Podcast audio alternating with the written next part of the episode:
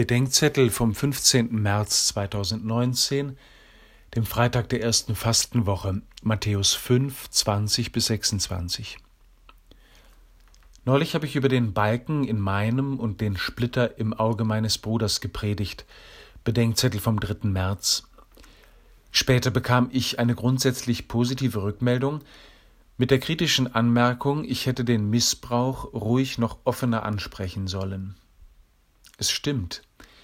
Ich hatte den Missbrauch unmissverständlich mitgemeint und ihn in der Tat nicht wörtlich angesprochen. Und ja, das hätte ich tun können. Aber man kann die Schuld in der Kirche auch dadurch verharmlosen und verdrängen, indem man das abgründig Böse, das zu lange vertuscht wurde, nach seiner überfälligen Aufdeckung für das allein Böse hält. Wo das geschieht, verabschieden sich die allermeisten beruhigt aus dem Kreis der vom Gerichtswort Jesu Gemeinden. Aber nicht erst der Totschlag ist böse, sagt Jesus, sondern schon das Zürnen. Nicht erst im Bett beginnt der Ehebruch, sondern mit dem Pornokino im Kopf.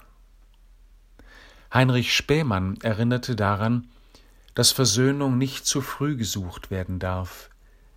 Es gibt Zeiten, in denen von der Versöhnung mit dem Bruder noch nicht gesprochen werden kann.